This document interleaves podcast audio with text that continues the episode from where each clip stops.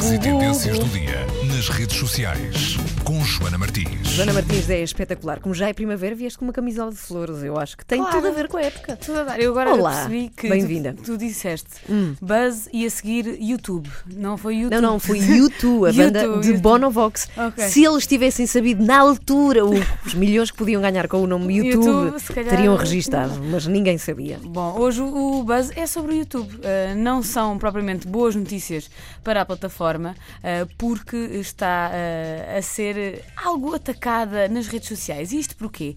Uh, para quem não sabe, o YouTube tem um modo restrito que todos nós podemos uh, selecionar e assim todas as buscas que nós faremos, que nós façamos no, no, no YouTube, estando logados ou não, ou estando só a navegar de forma anónima, ficam assim ah, limitadas a alguns filtros impostos pelo YouTube.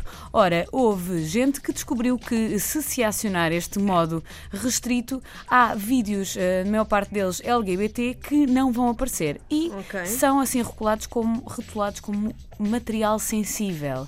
Ou seja, vídeos que eh, são eh, partilhados por personalidades abertamente LGBT passam a estar bloqueados. Não é que dentro desses vídeos haja material sensível. Na verdade, o que é ah, eu sou sensível... conto com classificação LGBT. LGBT. Ou seja, não, não são sexuais, não estão inseridos Não. em nenhum outro conteúdo que possa estar de alguma ma- maneira classificado como delicado. Não, É só isso. mesmo essa a É questão. só mesmo essa a questão. Quem pôs o dedo na ferida foram as irmãs Tegan e Sarah, que são Ah, gêmeas. Tegan and Sarah, sim, Sim, sim. eh, e são gêmeas e são abertamente lésbicas eh, e que eh, fizeram saber nas redes sociais que pelo menos três dos seus vídeos estavam bloqueados pelo YouTube. Três vídeos que em- não têm qualquer conteúdo considerado sensível. Eh, num deles, eh, uma das canções chama-se U-Turn, é um vídeo em que elas parece que estão a navegar um pouco na Rua Sésamo, é? Um vídeo cheio de cores eh, e muito cartoonish, não há nada de sensível nisso. Uh, noutro dos vídeos, elas estão vestidas até ao pescoço e em lã, por isso também não há aquela hipótese de ser nudez, uh, e chega-se assim à conclusão, depois de outras personalidades também terem analisado as suas próprias contas através deste modo restrito, que na verdade é este problema de serem LGBT, que foi identificado por quem? Por utilizadores.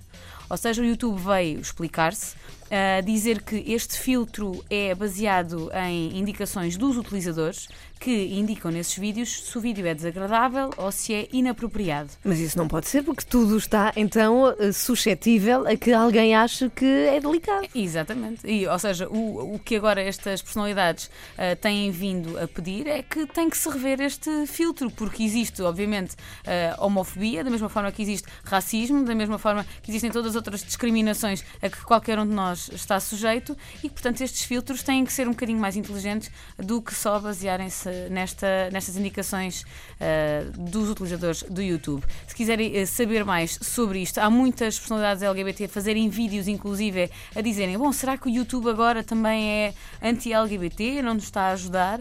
Ah, o mais curioso é que muitos destes vídeos que estão a questionar o YouTube estão bloqueados porque estão. ah, Ah, claro, são não serve de nada. ok, mas podem saber mais no facebook.com barra Buzz.pt